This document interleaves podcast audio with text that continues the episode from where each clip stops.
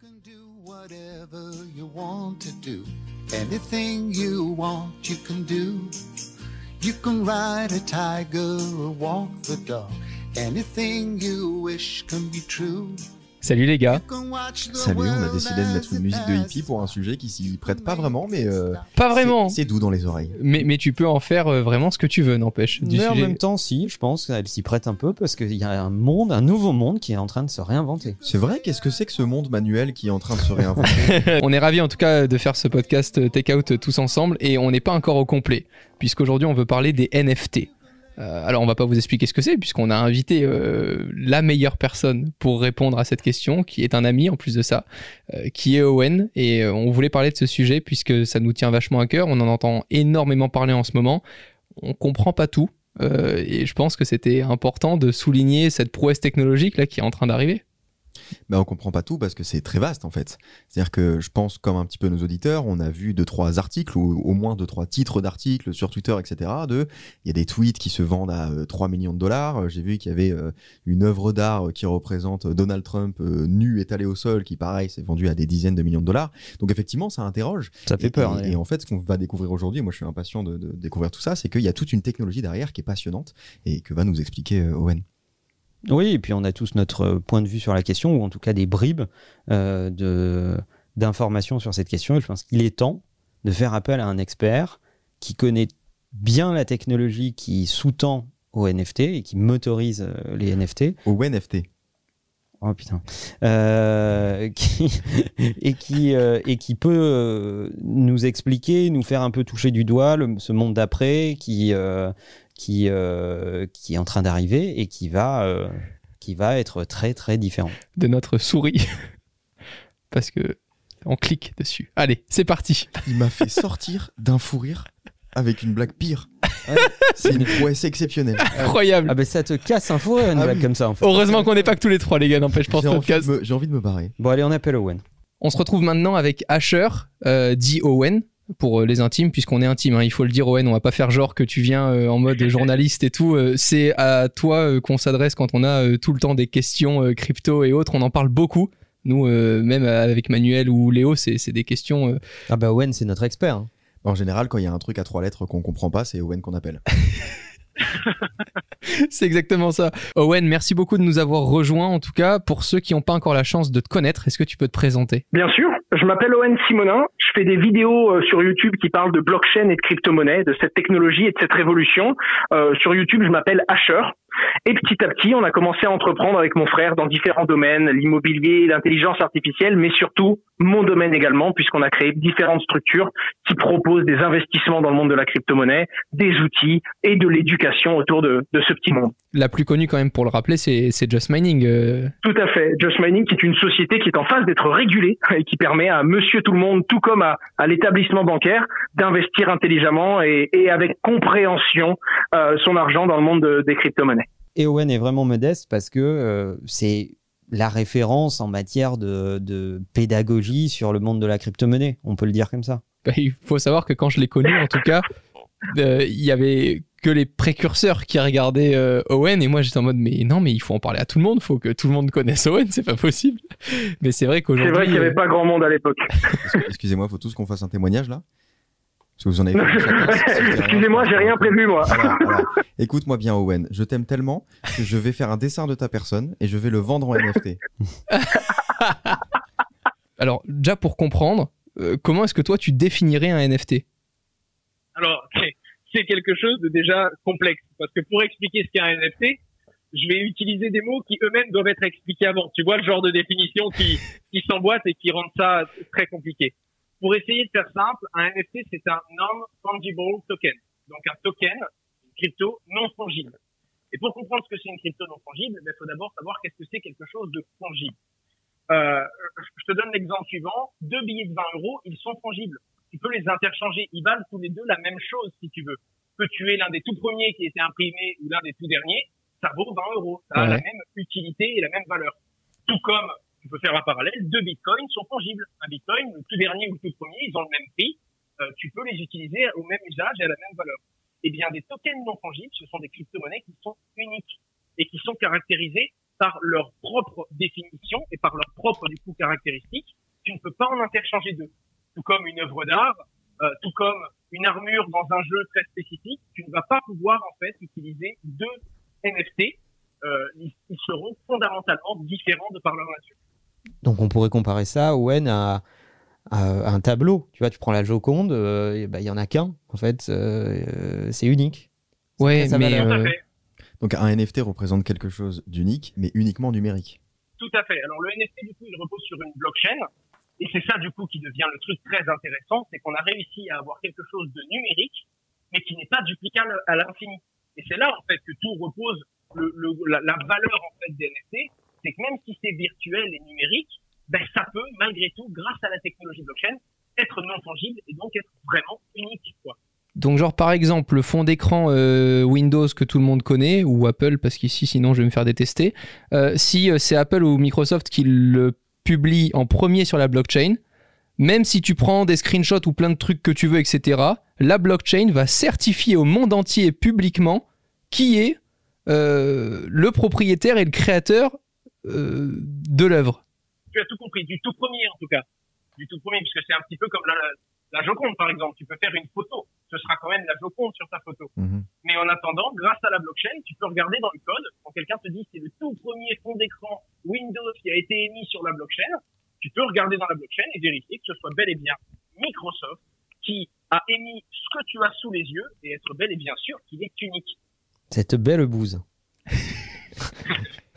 D'accord, donc on peut vraiment retracer, euh, retracer tout ça, et c'est comme ça qu'on se retrouve à vendre un, tweet euh, des millions de dollars. C'est ça. Et pour te dire même, quand tu crées un NFT, tu peux en faire euh, une dizaine de copies. Tu peux dire, bon bah je vais créer dix fois le premier tweet de Twitter. Et ils seront quand même différents parce qu'il y aura le premier tweet numéro 2, le premier tweet numéro 3, le premier tweet numéro 4, mais ce ne seront pas les mêmes Comme grâce des, à la technologie blockchain. comme des œuvres d'art numérotées, en fait. Exactement. Voilà. Ouais, Et en fait, ce qui est vachement intéressant, c'est que dans l'industrie numérique, regarde, c'est, c'est- la discussion qu'on a en ce moment avec Owen, elle est, elle est passionnante. Pourquoi? Parce que dans l'industrie numérique, on a oublié la question de la copie. Quand moi, je t'envoie un mail avec une photo attachée, ouais, tu reçois la photo et j'ai pas perdu la photo. d'accord. Donc, c'est l'industrie de la duplication du contenu. Donc, en fait, euh, tu ne crées pas de la valeur sur l'unicité, tu crées de la valeur sur la distribution. Ça, c'est ce qu'a inventé le numérique. Par rapport à avant, où il te fallait un imprimeur avec de l'encre, des machines, qui te faisait un livre, et ce livre était unique, et donc c'est pour ça qu'il avait sa valeur. Ouais, et puis c'est le même coup que tu l'envoies à une personne ou mille, quoi. Et euh, on est tellement habitué à ça qu'on doit rééduquer notre cerveau à l'unicité de l'œuvre. À revenir à ce que Gutenberg faisait, en fait, si tu veux. Mais c'est exactement comme ça que je vois les NFT pour le coup. hein. C'est vraiment, on a, on a réussi à remettre une notion qui était normale dans un univers où on l'avait totalement perdu. Ok. Dans les jeux vidéo, tu as des armures, tu te dis, ouais, bon, c'est une armure dans un jeu, le créateur du jeu, il peut m'en faire 5 ans, les mêmes. Ben ouais, mais si c'est lié à la blockchain, cette armure-là, elle est vraiment unique, tout comme euh, ben, n'importe quel objet dans la vraie vie, en fait. Les, les NFT redéfinissent la notion de propriété sur Internet, en fait.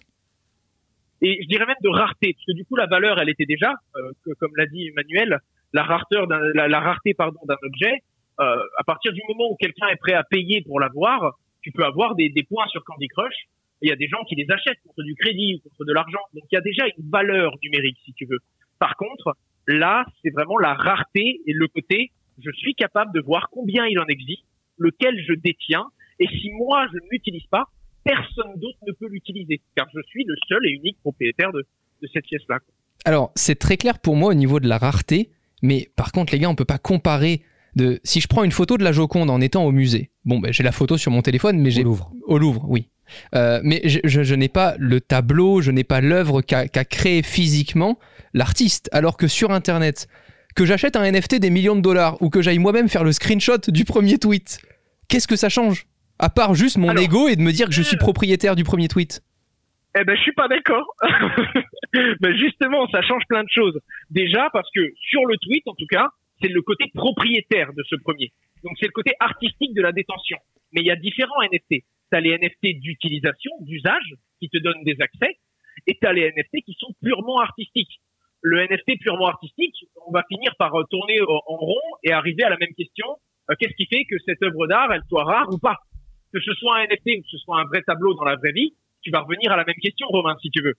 Sauf qu'il existe même des technologies NFT qui font que seul le propriétaire du NFT peut le voir en ultra HD. Tous les autres, à Hmm. travers la blockchain, peuvent le voir, mais il sera en localité. Oh. Ils sont en train de rajouter des surcouches pour permettre et être sûr et certain que la seule personne qui voit en, en 4K ou en 8K le, le NFT, ce soit son propriétaire. This Mother's Day, celebrate the extraordinary women in your life with a heartfelt gift from Blue Nile. Whether it's for your mom, a mother figure, or yourself as a mom, find that perfect piece to express your love and appreciation. Explore Blue Nile's exquisite pearls and mesmerizing gemstones that she's sure to love. Enjoy fast shipping options like guaranteed free shipping and returns. Make this Mother's Day unforgettable with a piece from Blue Nile. Right now, get up to 50% off at BlueNile.com. That's BlueNile.com. Donc c'est vraiment une technologie qui est en cours de, de- de développement. Mais c'est intéressant ce que tu dis, euh, Romain, parce que même sur une œuvre d'art, parce que là on peut voir l'aspect euh, spéculatif des Ouais. NFT, etc. C'est ce dont on entend beaucoup parler dernièrement. Puis c'est notre Mais- titre. Mais même, et puis c'est notre titre. Mais même sur une œuvre d'art, il peut y avoir un aspect spéculatif. Tu peux acheter une œuvre d'art juste pour dire que t'en es propriétaire et pour euh, qu'elle prenne de la valeur avec le temps et la revendre beaucoup plus tard. Il y a, il y a la même notion dans l'art en, en fait. C'est vrai, mais par contre, pour me rassurer avec un NFT, je suis propriétaire déjà Owen d'un NFT. euh, voilà, il y en a que 10 dans le monde. vrai. Je suis très content. euh, J'ai acheté un petit NFT d'un artiste. Je suis très content. Mais tu vois, pour me faire plaisir et pour que ça me fasse plaisir de l'avoir acheté, il faut que j'associe un tableau numérique dans mon salon avec le NFT qui est projeté dessus. Mais avoir un NFT dans mon wallet, dans, dans mon portefeuille, euh, dans la blockchain, je me réveille pas tous les matins en me disant Eh, tu sais que si je me connecte à cette adresse, euh, j'ai cette image en JPEG Mais qui m'appartient Cette notion est très intéressante parce que pourtant, on a basé toute notre vie et toute notre profession sur notre propriété digitale. C'est-à-dire que tout ce qu'on a, toi et moi, est sur Internet. Il n'y a Ouais. rien de physique dans ce qu'on Je déteste Léo, il faut le savoir, Owen, c'est que Léo, à chaque fois qu'il me peux pas, compte. je peux pas mieux répondre. Hein. Il t'a donné une réponse où t'as envie, t'as juste envie de retirer ta question. Elle était incroyable ta réponse, Léo. Je j'avais même pas vu venir. Non, c'est vrai. Si je peux Maintenant compléter, que dit comme ça, Léo, tu viens de me claquer là. et si je peux compléter, ça, ça c'est sous-jacent aussi à des ressorts psychologiques. C'est-à-dire que c'est le- c'est ce qu'on appelle le concept, le, le- le concept de l'extime. C'est-à-dire ce qui plaît à beaucoup de gens dans l'art, c'est de montrer qu'ils sont propriétaires de l'art. T'arrives de dans leur salon, ouais, tu... Donc euh, que ça soit parce qu'ils sont des gros propriétaires, ils ont des galeries et ils exposent les œuvres dont ils sont propriétaires, ou des petits propriétaires qui ont des œuvres chez eux, ils sont très contents de montrer à leurs convives qu'ils ont des œuvres chez eux. Ça, c'est le concept de l'extime, c'est-à-dire ce qui va te donner de la valeur, c'est aussi une espèce de euh, expression extérieure de de ton mouvement int- intellectuel intime de aller acheter euh, cette propriété. Au final, tu devrais te réjouir d'avoir soutenu ce créateur dont tu as acheté euh, l'œuvre euh, à travers un NFT, etc. Mais en fait, ce qui devrait te satisfaire, c'est juste d'avoir soutenu le créateur. À la rigueur, voir l'œuvre et montrer aux autres que tu détiens cette œuvre, c'est déjà de l'ego. c'est vrai. Là, Et pour, le- le coup, pour le coup, le coup, c'est le cas. Mais et là, du coup, petit à petit, on en revient en fait à la- au côté artistique et plus au côté NFT, parce que c'est exactement le même.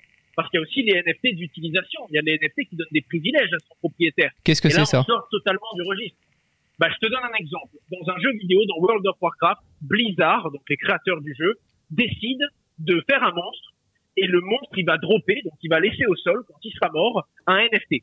Donc tous les joueurs du jeu vont se battre pour aller tuer ce monstre légendaire. Et en plus, comme c'est un NFT, on sait qu'il est bien unique. Léo est en train de jouir actuellement. Léo vraiment est. C'est exceptionnel. Et les créateurs de Blizzard peuvent dire, eh bien, écoutez, le boss légendaire, il achètera une épée. Cette épée, c'est un NFT, donc vous devrez la récupérer avec un portefeuille crypto. Et celui qui a le NFT, il recevra uniquement sur son adresse crypto un point de rendez-vous où il pourra rencontrer les fondateurs du jeu. Oh Point. putain. On n'est plus du tout dans le ouais, je l'ai, c'est moi le non. Je veux cette épée parce qu'elle va me donner un accès. Et pareil, t'as des NFT, ils te donnent un mot de passe, tu rentres le mot de passe dans une application et ça peut te débloquer des privilèges. Tu peux devenir VIP sur une autre application, par exemple. Ou ça peut te donner le droit d'accéder à un concert, d'aller voir les créateurs à la fin du concert, d'aller voir les, ceux qui produisent eux-mêmes la musique à la fin de leur concert. Donc tu peux faire ce que tu veux avec un NFT. C'est ça qui est dingue et c'est ça qui brise vraiment la frontière car tu vas pouvoir engager des communautés virtuelles à retrouver, on va dire, un, contact réel après le jeu.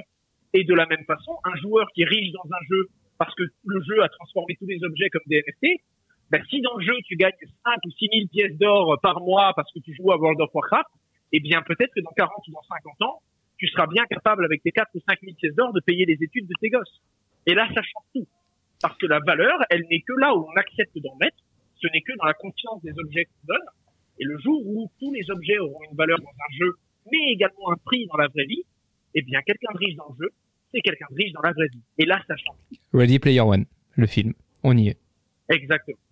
Ce que tu es en train de nous dire, en fait, c'est que les NFT souffrent du même mal que l'ensemble de la blockchain, que le bitcoin, etc. C'est-à-dire que c'est tellement complexe que les gens s'y intéressent pas vraiment. Et du coup, ils voient uniquement ce dont on parle dans les médias, ce qu'on lit euh, à la presse, etc.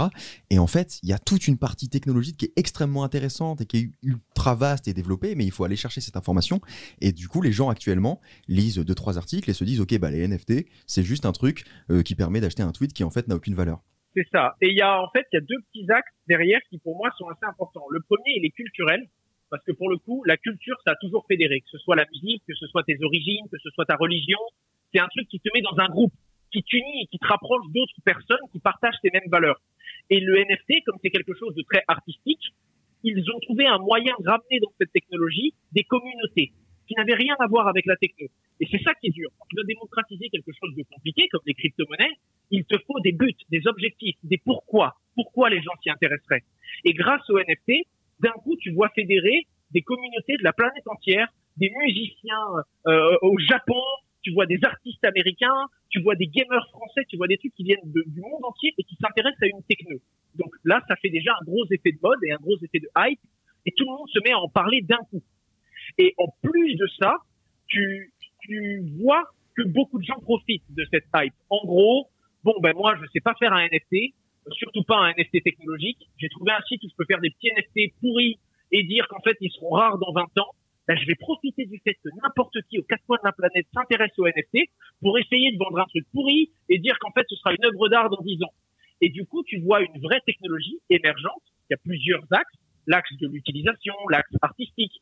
Et tu vois que c'est un effet de mode et donc ça ramène de l'argent. C'est globalement comme ça que le monde tourne aujourd'hui.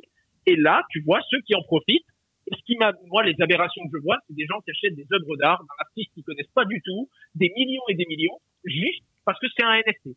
Tu vois? Ouais. Et simplement parce qu'en réalité, si ce genre de choses arrive, c'est parce que c'est nouveau. C'est une nouvelle mode, et il y a des idiots qui sont plumés, il y a des gens malins qui proposent des solutions aux idiots qui sont pas à faire plumer, et t'as les vrais utilisateurs qui vont commencer à faire de l'art sur la blockchain, et des vrais utilisateurs qui vont commencer à faire des NFT utiles, qui donnent des privilèges à leurs propriétaires. Mais au-delà de ce qui se passe euh, dans le numérique, toute la technologie que propose aujourd'hui euh, les NFT, on peut l'associer à des produits physiques. Tout à fait, parce que c'est déjà, ça existe déjà. LVMH, hein. donc euh, Louis Vuitton, trace sa production avec des NFT. Il y a une boîte française qui s'appelle Satoshi Studio qui utilise une technologie, la technologie Ariani, plein de mots qui deviennent un peu compliqués, mais en gros, quand tu reçois ta paire de chaussures, tu reçois également une clé privée euh, qui va te donner la preuve numérique et unique, puisque c'est un NFT, que cette paire, la paire 294 734, est à toi, qu'elle est unique. Et donc, quand tu veux revendre ta chaussure, si c'est une chaussure de marque ou une chaussure de collection, euh, ben, l'acheteur, il pourrait dire, OK, par contre, prouve-moi que c'est pas une contrefaçon, tu me files le NFT qui va avec quand même. Parce que si tu as le NFT qui va avec, il y a quand même beaucoup, beaucoup plus de chances que tu la chaussure originelle et pas un faux truc que tu m'as sorti d'un placard. Quoi. Mais c'est là où c'est complexe, parce que il y a tout ce que l'on a décrit, mais il y a aussi ce que tu viens d'écrire à l'instant, c'est-à-dire la question de la traçabilité des produits, de l'authenticité des produits, qui peut tout à fait organiser le marché de seconde main. Et on comprend pourquoi les maisons de luxe s'intéressent de, de, de, très près à tout ce mouvement, parce que la copie est un vrai fléau pour eux, et peut-être qu'il y a là une solution euh, à, la, à, la, fraude et à la copie. même au-delà de ça, il y a un aspect business parce que je crois, et tu me dis si je me. l'impression que c'est pas du business ça Au-delà de LVMH, il y a du business quand même.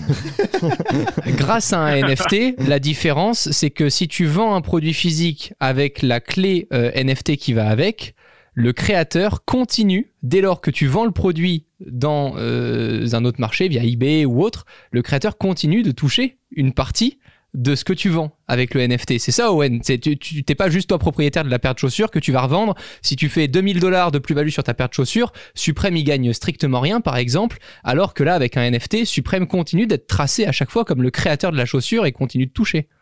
Il peut Ça va l'être. dépendre de- des règles de base. Ouais, D'accord. C'est assez drôle parce qu'on en revient au concept des crypto-monnaies. hein. Tu sais, Romain, les crypto-monnaies elles suivent une règle qui est définie par le white paper, le papier qui expliquait avant que le projet existe à quoi il va servir. Ben, c'est pareil pour les NFT. En fait, euh, ce qu'ils prennent pourrait très bien dire à chaque revente officielle pour mettre à jour la blockchain, je demande 5% du prix de vente. Ça, ce serait possible. Ou alors, je demande un prix fixe de 3 euros à chaque fois que le NFT passe d'une main à l'autre. Mais il y en a plein qui pourraient dire non, non, euh, le NFT sert juste à l'utilisateur, au marché de la seconde main, pour l'organiser et pour que mes utilisateurs, en gros, pour maintenir la valeur de mon marché secondaire à moi. Parce que je suis LVMH, j'ai quand même envie que mes produits, quand ils changent de main, ça reste un produit de qualité, un produit d'exception, raffiné avec mes valeurs, et donc il conserve de la valeur. Il perd pas 70% parce qu'il a changé de main et qu'on sait plus si c'est un vrai ou pas. Donc en fait, ça va vraiment dépendre des règles du créateur, mais je sais qu'il y a des produits où dès que tu rééchanges le NFT, tu dois payer 7 ou 8 euros de frais qui vont dans la poche du créateur de la blockchain et donc de l'émetteur du produit. Donc les deux cas existent. Ça dépend du contrat associé. On a beaucoup parlé d'LVMH, mais enfin, ça, peut, s'appliquer à tous les autres groupes de luxe. On va pas être partisans, hein, Kering, Hermès euh, et tous les autres, ou tous les gens euh, qui, fabriquent des, produits authentiques. Je pense aussi à tous les artisans. Tu vois, les, gens qui font des produits uniques, euh, en petite série, etc., etc. Eh ben, ils ont peut-être trouvé un moyen, enfin, de mieux monétiser leur savoir-faire. C'est vachement intéressant. Et puis c'est facile à faire. Enfin, perso, j'ai déjà créé un NFT. euh, mais attends, ça voudrait dire que là, par exemple, on pourrait, genre, créer un NFT de ce podcast. Bien sûr. Après, il faut trouver un acheteur. Et je, je travaille sur des projets en France de, de grosses, grosses, grosses euh, productions françaises qu'on connaît tous qui cherchent à se tokeniser. Donc ouais, il y a des intérêts là-dessus et ça arrive. C'est des choses qui arrivent, c'est des choses qui intéressent des artistes, c'est des choses qui intéressent les producteurs, le- les, les musiciens, les, les vidéastes. Et petit à petit, on va avoir ce genre de choses qui, vont arriver. Maintenant, il faut justifier la valeur. Tu vois, le, premier tweet, je trouve ça drôle. Parce que dans 10 ou dans 20 ans, si tout le monde utilise des NFT, Twitter pourra dire, attendez, nous, on était avant-gardistes. On a émis notre premier tweet au tout, tout, tout début. Et en plus, tu peux montrer grâce à la blockchain que tu as eu l'idée il y a 10 ans. Et que le NFT, tu l'as pas créé en 2030 alors que tout le monde le fait déjà. C'est ça aussi qui a de la valeur. Par contre, si moi, demain, je tokenisais ma première vidéo, allez, peut-être qu'elle aurait de la valeur parce que j'ai une communauté axée sur la crypto qui suivrait le mouvement. Mais ça n'a rien d'autre que de dire, je détiens ce que Owen a accepté d'eux. Et puis après, tu as les NFT, puis tu as les NFT avec des droits. Mais là, c'est encore pire. Tu pourrais dire, bon, ben, le NFT de ma toute première vidéo, c'est juste moral. Et je pourrais dire, le NFT de ma toute première vidéo, je lui donnerai ad vitam aeternam les revenus YouTube pour générer ma première vidéo. Oh putain Et là, et là, tu vas dans un NFTception, là. Mais ça veut dire que demain, tu peux acheter les droits d'un artiste avec un NFT en fait. Mais très clairement. Et là, c'est ce qu'on appelle, là, on, Jean-Jacques Goldman version là, on 2021. De la tokenisation. Ce sera peut-être pas forcément un NFT. Ce sera peut-être un token fongible. Tu peux créer euh, 10 tokens, le Romain Coin, et chaque token, c'est 10% de tes revenus.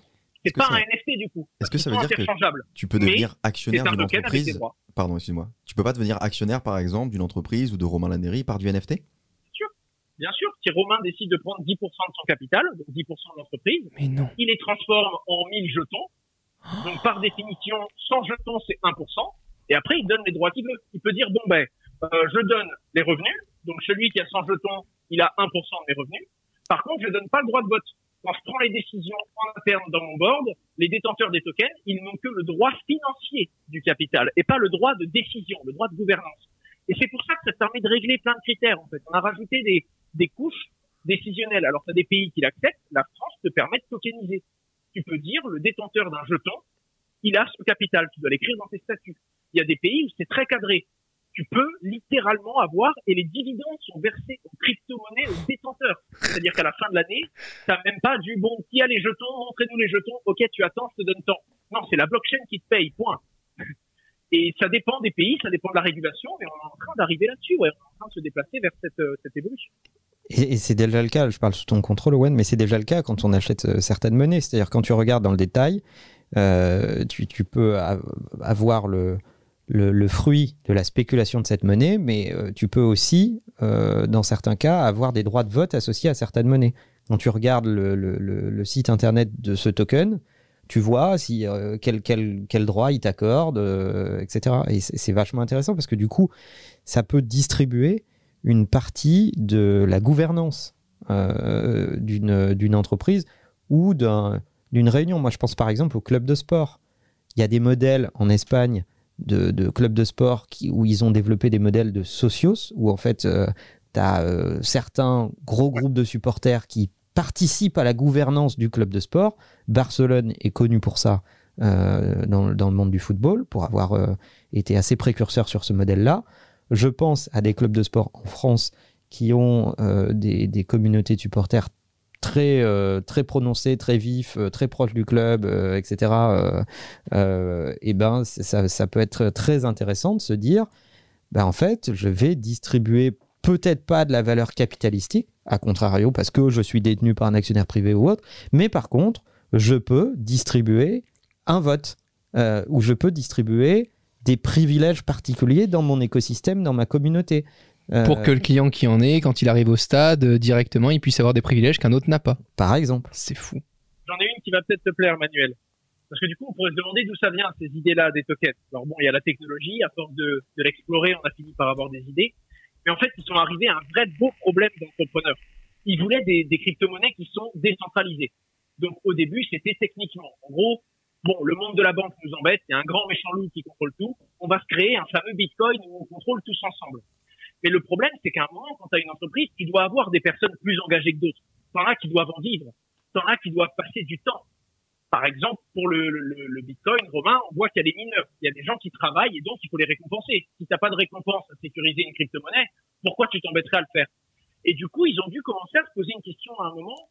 Mais attends, on doit faire perdurer quelque chose. Moi, je vois pas l'intérêt de m'investir dix fois plus que mon voisin, sachant que ça fonctionne pareil pour tout le monde. Pourquoi je fournirais plus d'efforts?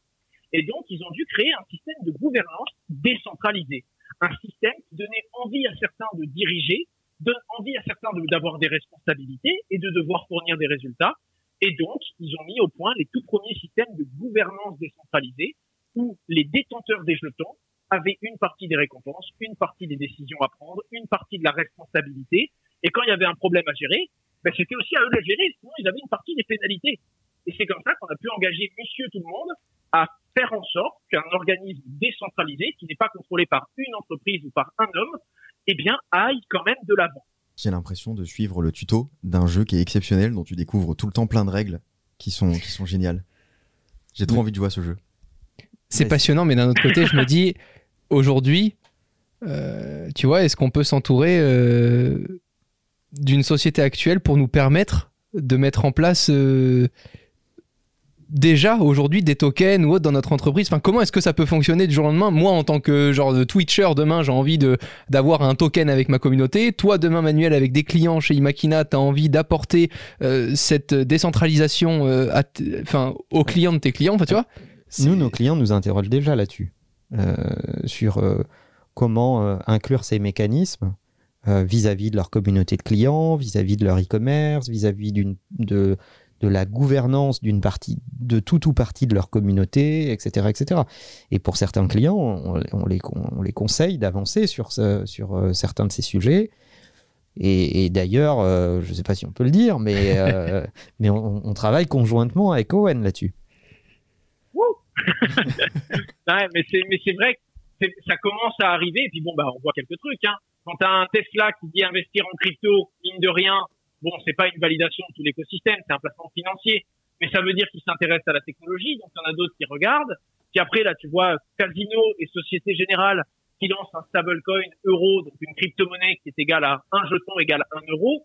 Tu te dis bon, quand tu es une grosse entreprise et que tu veux être en avant, tu dois prendre des décisions euh, on peut le dire, visionnaire. Tu dois prendre un risque, tu dois essayer de, de construire le monde de demain et donc d'utiliser ces nouvelles technologies qui arrivent. Surtout que maintenant, on peut facilement comprendre l'intérêt. Il y a, il y a cinq ans ou six ans, les premiers NFT existaient déjà. C'était juste des, c'était des bitcoins, mais ils avaient une couleur. Bitcoin bleu, bitcoin rouge, en gros. Et du coup, ben, la seule différence, c'est qu'ils avaient une couleur unique. Ça servait à rien. Maintenant, tu commences à te projeter. Maintenant, il y a eu des usages, de la traçabilité, des, avantages qui sont donnés. Et là, tu commences à te dire, quand tu es une boîte, OK, je peux faire plein de choses, en fait. Et pire, si moi, je le fais pas, mon concurrent va le faire.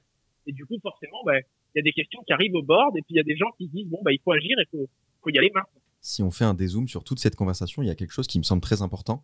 On se souvient, j'en parlais euh, brièvement tout à l'heure, des discussions au début sur le Bitcoin et sur la blockchain en général, qui définissaient euh, toutes ces monnaies de euh, trucs pour acheter des armes des trucs pas très légaux, etc. sur le darknet parce que c'était soi-disant décentralisé et qu'on pouvait pas les suivre. Je pense que, alors Owen passe sa vie à essayer de déconstruire cet argumentaire et merci de le faire. Je pense que les NFT sont la meilleure preuve que c'est l'inverse en fait. Parce que j'ai l'impression, quand on en parle, que les NFT sont un moyen de tracer tout ce qui se passe. Par exemple, un artiste peut vendre euh, son œuvre, il va la vendre à quelqu'un. Derrière, s'il y a, s'il veut- il veut le revendre, bah, la personne, le client, ça va le sécuriser parce qu'il va voir à qui il l'a acheté, combien il l'a acheté, et le vendeur, l'artiste, va voir à qui ça va être vendu et à combien. Et s'il Mais- a défini des règles, s'il a défini des règles, il va pouvoir prendre un pourcentage sur cette revente. Mais même dans le Et pourquoi, streaming. pourquoi la blockchain, elle mettrait pas un truc? La blockchain, elle peut dire, euh, ben, c'est trans- au moment de la transaction, tu peux avoir le choix de dire c'est caché ou c'est pas caché dans la blockchain. Et puis, dans le, je pense à, à quelque chose en plus, ça fait un peu de bruit en ce moment avec euh, Spotify, euh, le streaming musical. Spotify a quand même quelques problèmes parce qu'ils engrangent euh, Ouais. plein de bénéfices et ils reversent pas forcément ce qu'ils doivent aux artistes. Ça en a fait parler. Ça voudrait dire là demain, Owen, que je suis un artiste, je publie mon œuvre sur la blockchain, je la rends dispo pour toutes les plateformes de streaming et via un système euh, Oracle, c'est ça, c'est comme ça que ça s'appelle, non? Euh, Enfin, pour re- recueillir en gros tous les streamings qui ont été générés. Ouais, les oracles, ouais. C'est c'est incroyable, ça voudrait dire qu'en fait la blockchain se charge à la place d'une maison de disques de savoir où est-ce que j'ai été euh, diffusé ou autre. Le problème, c'est que ben, tu restes sur la planète Terre et du coup, il reste des humains. Puis t'en as un qui écoute ta musique, qui l'enregistre avec un MP3 et qui met ça gratuitement sur YouTube. Et là, tu pleures. D'accord. Voilà. Donc, il y a toujours des petits malins qui. Mais en tout cas, cette technologie permettra un jour, par exemple, il pourrait y avoir un, du matériel informatique qui n'est réglé que pour lire des morceaux blockchain. Il ne peut rien lire d'autre. Et à ce moment-là, n'importe qui peut écouter de la musique librement dessus parce que ce sera lu par la blockchain. Ça enregistrera qui l'a lu, quand, comment. Si, évidemment, on a envie de garder ces informations. Parce que là où je rebondis sur ce que disait Léo, c'est que tout tracé ne veut pas dire ne pas être anonyme, ne pas être pseudonyme encore une fois, t'es pas obligé de voir c'est qui qui a acheté ton NFT. Tu peux très bien juste euh, mettre l'adresse crypto, donc c'est un- une Ouais. longue suite de caractères. Tu sais pas que c'est Madame Michu qui habite ici. Non, non, bien tu, sûr. elle- tu peux même cacher le montant. Le vendeur peut dire, bah, moi je te l'achète, par contre tu caches le montant. Je, je Mais ça pas- permettra quand même à celui d'après de savoir si c'est un vrai ou si c'est un faux. Donc en fait, il y a, Ouais. il y a plein, il y a plein, plein, plein de paramètres dans les NFT qui font que tu peux les conserver, euh, mettre ça, rajouter ça. Qui est bien, c'est que c'est customisable. Et encore une fois, on est au début de la technologie. Donc il va y avoir des abus qu'on n'avait pas vu venir. Il va y avoir des innovations incroyables qu'on n'avait pas vu venir. Et, je pense même qu'on va avoir des très très gros géants. Je sais que Netflix, va commencer à exposer dans certaines de ses productions euh, des œuvres qui seront probablement en vente sur des NFT ou quoi. Je pense que ça va ouvrir un marché. On va avoir le monde du cinéma aussi. Je vois qu'il y a beaucoup beaucoup de gros acteurs américains qui commencent à dire OK. Euh, et et c'est- drôle parce que tu m'avais parlé d'une montre qui était devenue connue, Romain. Ça te parle? La Oui, montre qui était au poignet de, Jordan de Belfort. Leonardo DiCaprio dans le. Non, non, Exact. c'était Leonardo DiCaprio dans le. Oh oui, pardon. Oui, mais Dans c'est le, dans oui, le oui. Wall Street. J'ai j'ai bugué. Exact. Je me souviens, c'était pas Jordan Belfort. et, et du coup, t'imagines s'il dit, ben voilà, celle-là, elle est unique. Regardez la preuve, c'est celle du film, c'est la mienne. Il y a un token qui va avec. Bonjour. Là, c'est plus pareil. T'imagines l'histoire qu'il laisse derrière son film. T'imagines la montre qu'il avait au poignet pendant le tournage, ou les quatre, s'il en a eu quatre et qu'il en a pété quatre en sautant sur le sol. Euh, eh ben, il peut les vendre comme ça. Et là, tu laisses l'histoire que tu as envie de laisser avec l'objet qui va avec. C'est génial. Et moi, je trouve ça ouvre, pour les artistes, c'est énorme. Ça ouvre tout un champ de potentiel de, de nouvelles monétisations. Tu peux monétiser des, des tonnes de trucs. À la fin d'un concert, tu peux vendre le t-shirt qui a été porté pendant ce concert à cette date-là. Euh, tu vois, il y a un nouveau champ monétique euh, qui n'existait pas jusqu'à présent, en fait. Ça me fait penser à Léo avec son bout de t-shirt de Steve Jobs qui doit venir de. Ah bah celui-là, si j'avais pu le tracer, je pense que je l'aurais pas acheté. hein. Voilà. Moi, j'ai- j'ai acheté un morceau de pull de Steve Jobs, 40 dollars, juste parce que il y a peut-être 0,01% de chance pour qu'il ait vraiment appartenu à Steve Jobs. Mais euh, c'est très certainement pas le cas. Bon, t'as reçu un bout de chaussette noire. Oui, euh, oui, un, un- un- un petit t-shirt Zara, euh, voilà. euh. Voilà, d'un mec qui a eu une bonne idée. Ça, Attends. C'est incroyable. Et lui, il est sûrement à un niveau d'entrepreneur qui nous dépasse de très loin. Mais par contre, tu vois, je, je- je réfléchissais sur la gouvernance parce que moi, c'est un truc que je trouve intéressant, notamment tous les programmes de fidélité des entreprises. Je vais prendre un exemple concret parce que comme ça, ça parle à tout le monde. Euh, moi, j'adore. Il y a une compagnie aérienne que j'aime beaucoup, que j'utilise tout le temps, qui s'appelle Air France Euh, et Fly National. Voilà, j'applique. t'aurais dit EasyJet, ça m'aurait étonné. Tum, tum, tum. Et donc, C'était SNCF. C'était pas du tout Air France Ouais, en non. plus. ah non, ça n'a rien à voir. Tu Oh peux peut-être nous faire le générique de McDo pour faire autre chose, vas-y. Oui. Fais-toi plaisir, mec. hein. T'inquiète, c'est ton podcast, tu fais tout ce que tu veux ici. Oh putain. Bon, donc euh, je, je, je fly Air France dans chaque fois que c'est possible. Il se trouve que je me retrouve avec pas mal de miles. J'ai 2 millions de miles chez Air France. Euh, J'en ai rien à foutre de voyager gratuitement. Par contre, j'échangerais bien, et ça c'est leur programme de fidélité qui veut ça, j'échangerais bien ces miles contre de la gouvernance chez Air France. Ah. Et ça, bah, et en plus de ça, Air France peut être super intéressé. T'imagines si tous les gens qui détiennent tes points de fidélité, qui a une valeur, mine de rien, pour ta boîte, parce que tu dois des services à tes utilisateurs.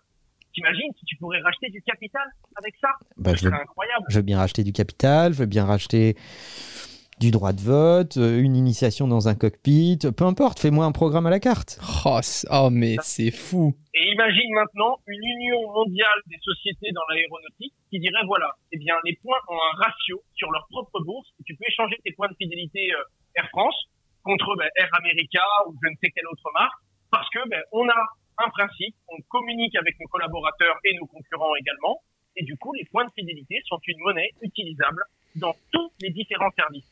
Ça dynamiserait encore plus la concurrence parce que tu voudrais que les points Air France donnent beaucoup plus de bonus que les points Air America pour que les gens qui aient des points sur Air America les changent en points Air France. Et tu redynamises encore plus un écosystème qui, à la fin, toujours, quand il y a de la concurrence, va essayer de, de favoriser l'utilisateur. quoi. Et du coup, Vous êtes des malades. J'ai envie de passer la nuit avec vous, à, pa- à parler avec calme. vous et à, par- Ah, non, mais, pardon. non, mais à parler avec vous, à parler avec Owen. Parce que j'ai l'impression d'être vraiment dans un film. Moi, je kiffe là tout ce qui se passe. J'apprends plein de trucs, c'est génial. Mais c'est surtout que ça, c'est demain. Quoi. tout Ça, ce c'est dont on parle, demain, hein. C'est mais- dans 15 ans. Owen, c'est aujourd'hui déjà. C'est déjà le cas. On va pas faire genre, on n'est pas en train de parler d'une technologie et autres. Toi, t'es en plein dedans. On en parle depuis déjà des semaines et des mois avec Manuel aussi. Euh, C'est déjà le cas. C'est juste que les gens, là, on est en train de leur dire Putain, vous loupez un putain de train. Vous allez vous réveiller dans 10 ans et il y aura des apps mobiles qui fonctionneront. Enfin, ce qu'on dit là, ça veut dire que demain, tu te connectes à Netflix. Tu n'accèdes pas du tout au serveur vidéo avec les films dans Netflix. Non, non. T'accèdes aux vidéos que les producteurs ont foutues dans la blockchain et à laquelle te permet d'accéder Netflix. Ah, je pense qu'il faut, re- Alors, faut les retenir. amis, on va faire, on va faire un nouvel épisode un jour. Je vais tous vous faire pleurer avec la DID. La DID, ça s'est cité. Avec quoi La DID, c'est un NFT. C'est la Decentralized ID. En gros, on te donne un NFT. Ce NFT, c'est Romain Lanéry. Ce NFT, c'est toi. Tu le donnes à quelqu'un de ta famille, ben, il peut voter pour toi. Parce qu'il a la preuve qu'il est toi. Ça arrive. Ça arrive. Oh là là. Puis, J'aimerais te dire, c'est du bidon, ça arrivera jamais. Mais t'as genre euh, la Poste Mobile qui bosse avec France Connect sur des trucs comme ça. Tu vois ce que c'est France Connect Le truc Ouais, qui permet ouais. de te connecter à tous tes impôts, tout ça. Eh ben, si tu veux, tu peux avoir un NFT qui prouve, ben, je suis bien Romain Lanéry, puisque seul Romain Lanéry pourrait avoir ça. Et donc, tu peux faire plein de choses. Et puis Ah. après, il y en a un qui dit, ouais, mais il faudrait un mot de passe en plus. Alors, généralement, tu vas le lier à deux, trois autres choses que tu es le seul. Comme par exemple, ton doigt, ton empreinte digitale, ton visage et ton NFT. Va voler le NFT, l'empreinte digitale et le doigt de quelqu'un. Ça devient dur de voler l'identité de quelqu'un. Et donc, tu peux valider n'importe quel passeport. Il n'y a plus d'usurpation d'identité, ou alors tu peux trop facilement vérifier qui c'est. T'as envie d'aller sur Tinder? Pas de souci. Mais d'abord, dis-nous que tu t'appelles bien Titouan et que tu as bien 19 ans avec ton NFT. Parce que nous dire que tu as 26 ans et que tu es un joueur professionnel de rugby, ça va pas faire longtemps, hein, Titouan. Oh Parce qu'on a ton NFT, en gros. Et oui. tu es génial. ce que tu es, malheureusement. Et puis celui qui va trouver un hack là-dedans, alors c'est la blockchain, hein, on peut pas hacker ce genre de choses, mais t'as des gens qui trouveront des usurpations, qui font des faux NFT. Et là, Titouan, il a 26 ans et il est professionnel de rugby sur Tinder. Et là, ça marche beaucoup mieux pour Titouan. Est-ce qu'on peut juste rappeler que est-ce qu'on peut juste rappeler qu'à la base, il y a 6 ans, on partait d'un Bitcoin rouge? Voilà. Donc imaginons ce qui va se passer les des 6 actes- prochaines années. Non, mais est-ce qu'on peut juste rappeler que le gouvernement vient d'annoncer une nouvelle carte d'identité dont l'innovation majeure est d'être au format carte de crédit avec une puce comme il y avait sur les cartes téléphoniques il y a 20 ans. Ben, en fait, quand tu es là, tu te dis, bon, ben, en fait, euh, la gestion de l'identité, la gestion des privilèges qui vont avec, etc. Tout ça est tellement ringard Ouais. par rapport à ce qu'on pourrait faire avec les technos disponibles dans la blockchain. En fait, Owen vient de détruire 6 mois de travail au gouvernement en 45 minutes. Ouais, mais ce que vous dites, ça veut, ça veut dire qu'on peut plus, euh, dans notre idéal dans 10 ans, euh, même avant, aller sur Internet anonymement. Ça sera de plus en plus compliqué de se connecter en fait au réseau social. Ça, euh. ça, c'est déjà euh, c'est c'est deux choses pratiquement en différentes. place. Euh, tu regardes les, les sites pornographiques maintenant vont vraiment demander une justification d'identité pour vérifier que tu as, 18 ans, que tu es majeur, que tu peux accéder à ce site-là. Donc c'est déjà presque en place en fait ce que tu es en train de dire. Et, Par et- contre, on arrive à un truc beaucoup plus faire. Parce que tu peux, avec ton NFT, ton NFT, il est peut-être sur la blockchain, il est peut-être transparent. C'est-à-dire que tu peux dire, bon, j'arrive sur Pornhub, avez-vous plus de 18 ans Eh bien, tu mets ton NFT et tu dis, je ne permets pas au site de lire mon nom, je ne permets pas au site de lire mon adresse, je ne permets pas au site de savoir si je suis un homme ou une femme, je ne permets pas au site de connaître mon orientation sexuelle. Tu peux fixer les règles. Mon âge. Tu Exactement, fixes les règles. D'accord. C'est, c'est Oasis Lab qui propose ça, par exemple. Et puis, en fait, comme tout, dès qu'il y aura un site qui va te demander trop d'informations et qui veut abuser de cette technologie pour te fliquer, il y aura un concurrent qui dira, ouais, ben nous, on demande juste l'âge. Notre job, c'est de nous assurer que tu n'es pas un malade. Euh, Notre job, c'est de nous assurer que tu as légalement le droit d'accéder à ce site. Pourquoi je te demanderai des informations qui ne suffisent pas à, à régler mon, mon quitus moral et le fait que je laisse pas des gamins regarder des, du contenu de ce genre? Et donc, tu vas pouvoir à la fois, il y en a qui vont sûrement essayer d'en abuser. C'est ce qui me fait peur si un jour un gouvernement crée un stablecoin, quoi. Il te crée un euro sur la blockchain. C'est pas parce que c'est sur la blockchain que c'est merveilleux. Ils ont tous les outils. Peuvent faire une monnaie qui est transparente d'un point de vue du gouvernement, mais totalement opaque pour les citoyens, par exemple. Et à l'inverse, ils peuvent faire une monnaie merveilleuse, gérée en commun accord avec tous ceux qui l'utilisent et tous les citoyens.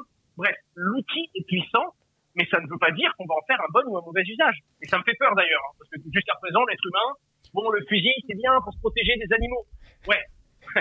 Au début, quoi. Après, on se dit, ouais, si tu tues son voisin, tu peux, tu peux avoir sa maison.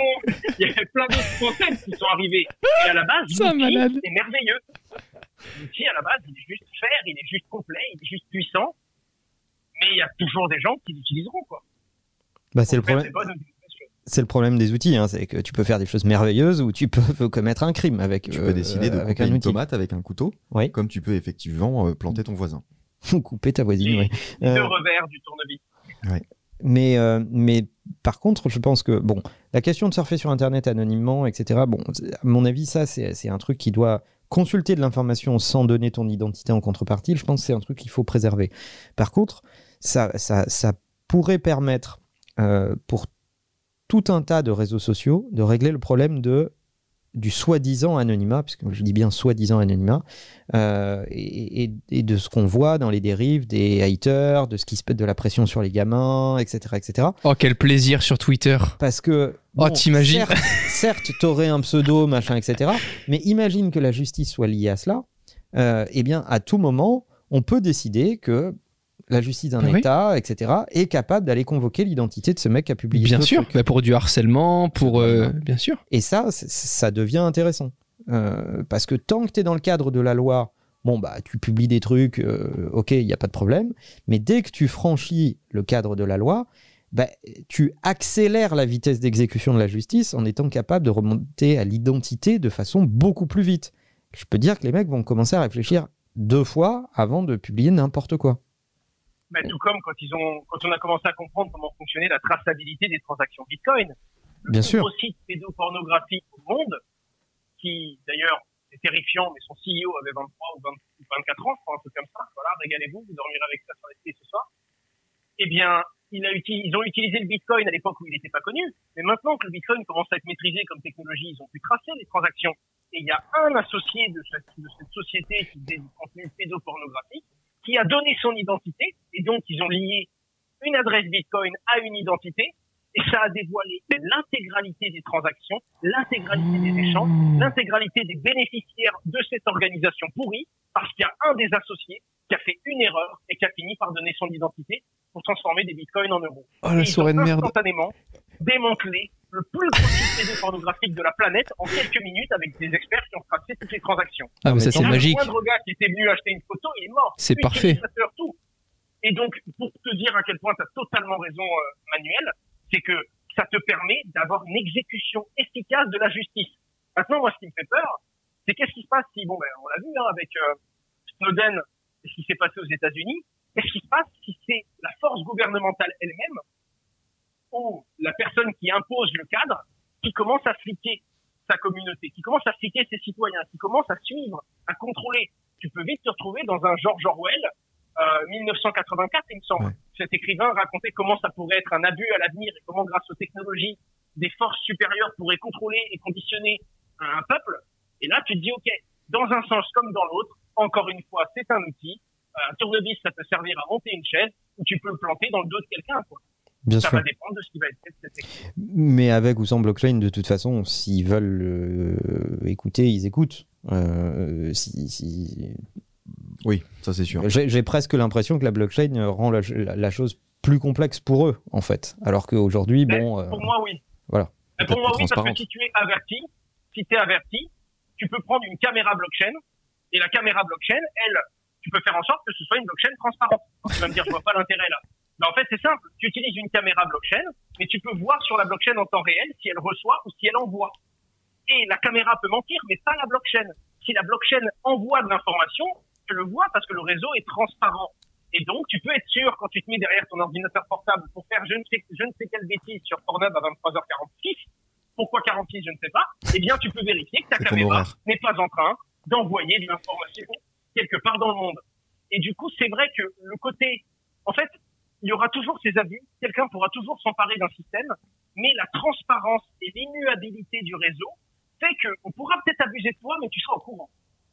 Owen, Et à partir du moment où on peut abuser de quelqu'un, mais il va être au courant, ben t'abuses pas de lui. Tu veux pas qu'il soit au courant. Ouais. Le gouvernement arrêterait d'espionner les gens si tout le monde pouvait vérifier instantanément. Ah, il y a une petite lumière rouge qui s'allume à côté de mon ordinateur, il est 23h47 et je sais que quelqu'un a reçu quelque chose à la Maison Blanche. Euh, C'est pas pareil. Et du coup, ça va, ça peut donner, je vois vraiment ça comme un utilisateur averti aura des meilleurs outils pour se défendre de ce qui l'entoure.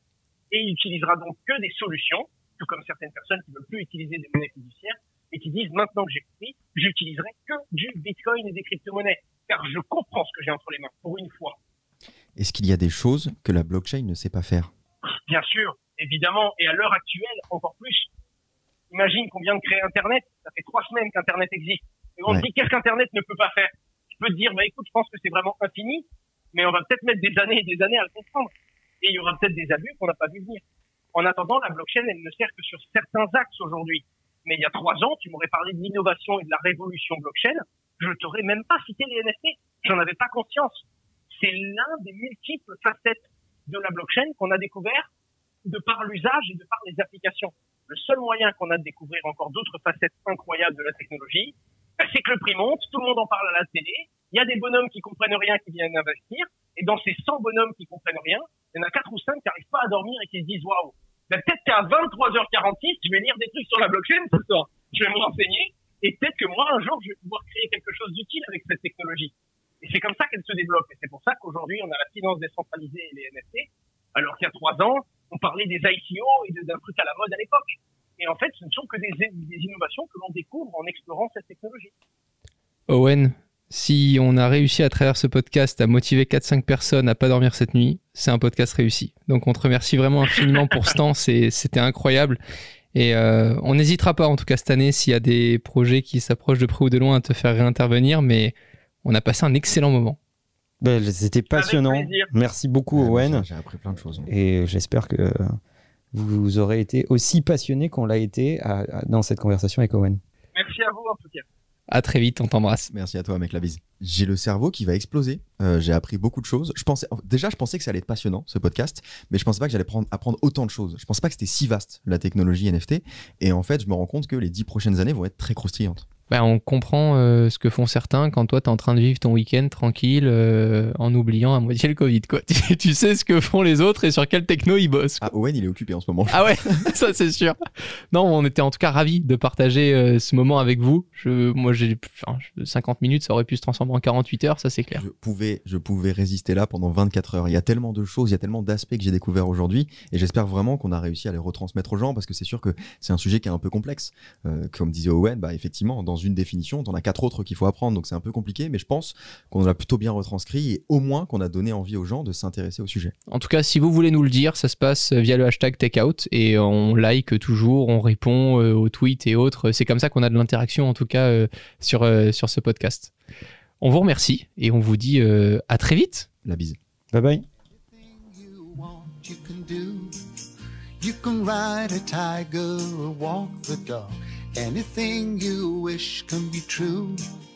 You can watch the world as it passes by, or you can make it stop for you.